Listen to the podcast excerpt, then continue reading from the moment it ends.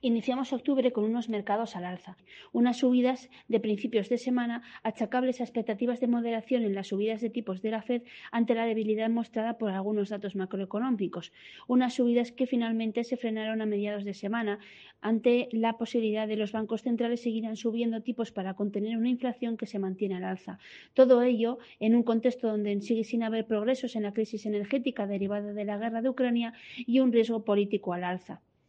Así, todos estos factores han dado lugar a unos mercados muy volátiles, porque aunque hemos visto subidas en los índices, las sesiones a lo largo de la semana han sido muy dispares. En una semana donde hemos vuelto a ver un repunte de tires, sobre todo desde mediados de semana. En el plano macroeconómico, los datos que hemos conocido han sido algo débiles en Europa, con unos PMI finales de septiembre que fueron algo peores de lo que mostraron los eh, datos preliminares, mientras que en Estados Unidos el tono ha sido algo más positivo, sobre todo por el lado del empleo, donde tanto el ADP de empleo como el cambio de nóminas no agrícolas, ambos del mes de septiembre, mostraron unos niveles sólidos.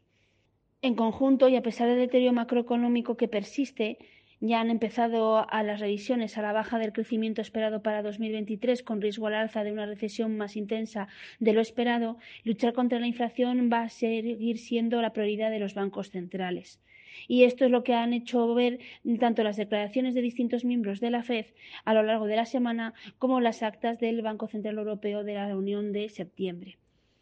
Con el inicio de la temporada de resultados la semana que viene, consideramos que la volatilidad en los mercados está servida, con un escenario macroeconómico que lejos de mejorar sigue empeorando. Las guías que puedan dar las compañías, con riesgo de revisiones a la baja, y los mensajes de lo que esperan o cómo ven el entorno actual serán determinantes para el optimismo o no de los inversores y, por tanto, la dirección de los mercados en el corto plazo. De hecho, lo que estamos viendo es que las previsiones de BPA para el tercer trimestre de las compañías del Standard Poor's 500 ya se revisado a la baja y ahora se espera un crecimiento cercano al 3%, cuando al principio del trimestre se esperaba un crecimiento cercano al 10%. Y es una revisión que es superior al promedio histórico. Todo esto también hay que sumar una semana que entrante que donde vamos a tener en el plano macroeconómico datos importantes con la atención centrada en el IPC de septiembre en Estados Unidos, sobre todo especial atención a la subyacente donde se espera que repunte y luego también conoceremos la encuesta de confianza de la Universidad de Michigan preliminar de octubre, donde nos esperan grandes cambios, pero eh, deberíamos estar muy pendientes de lo que haga y o de cómo varíe el componente de inflación. En Europa vamos a tener datos finales de IPC, donde no se esperan cambios frente a los datos preliminares, y en China también vamos a tener datos de precios tanto con el IPC como con el índice de precios a la producción.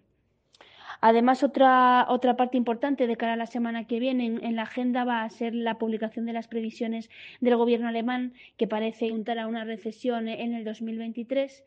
y aunque lo que más llama la atención es los elevados datos de IPC que, de IPC que esperan ¿no? de cara a 2023 en unos datos que se han filtrado y han conocido con antelación a la publicación oficial. En el contexto actual, nuestra visión de mercado continúa siendo prudente en un entorno de elevada incertidumbre y un entorno macroeconómico cada vez más débil. Continuamos en un escenario de inflación elevada sin que se vea el pico en los próximos meses, especialmente en Europa, donde los riesgos adicionales derivados de la crisis del gas hacen complicado encontrar un techo. En este sentido, consideramos que un techo de inflación que logre cambiar de sesgo las políticas monetarias, derivando en una menor presión sobre ciclo y beneficios, será la clave para un cambio de dirección consistente de las bolsas.